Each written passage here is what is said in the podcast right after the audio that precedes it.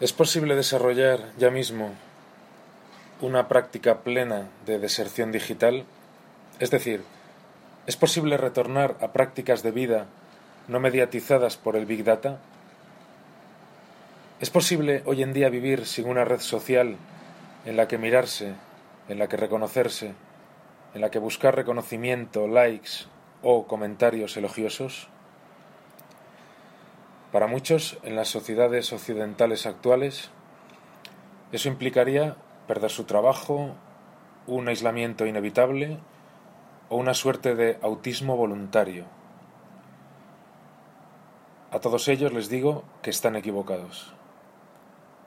A todos ellos les digo que no. Que no siempre que los que optemos por esa vía vayamos siendo cada vez más. No si los que desertamos somos la suficiente masa crítica como para poder crear grupos de vivencia, grupos de escucha, grupos de proximidad, con los que reunirnos, apoyarnos y sobrellevar en definitiva el colapso que se avecina.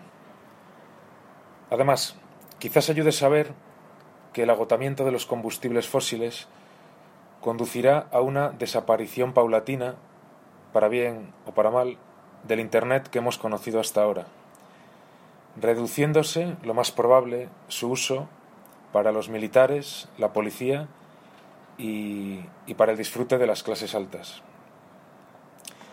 Quizás ayude a saber que estamos ya atravesando, para bien o para mal, la senda del descenso energético, algo reconocido en sus informes por la propia Agencia Internacional de la Energía, o por empresas de hidrocarburos y compañías de energía como Shell o British Petroleum. El encarecimiento de la factura de la luz, por ejemplo, ya es más que visible, y cada vez más familias están siendo afectadas por la llamada pobreza energética.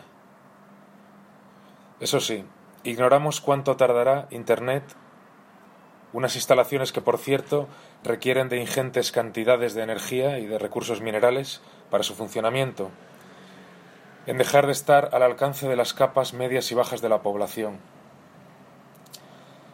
Pero cuanto antes empecemos a desertar de Internet, de las redes sociales, cuanto antes desertemos de toda esa pesadilla de dispositivos radiantes que se han infiltrado en nuestra vida cotidiana, cuanto antes vayamos preparándonos para esa exclusión venidera desde la autogestión y la autoformación entre iguales, mucho mejor sabremos afrontar ese síndrome de abstinencia que supone vivir sin el control y el autocontrol de los móviles inteligentes y las redes sociales.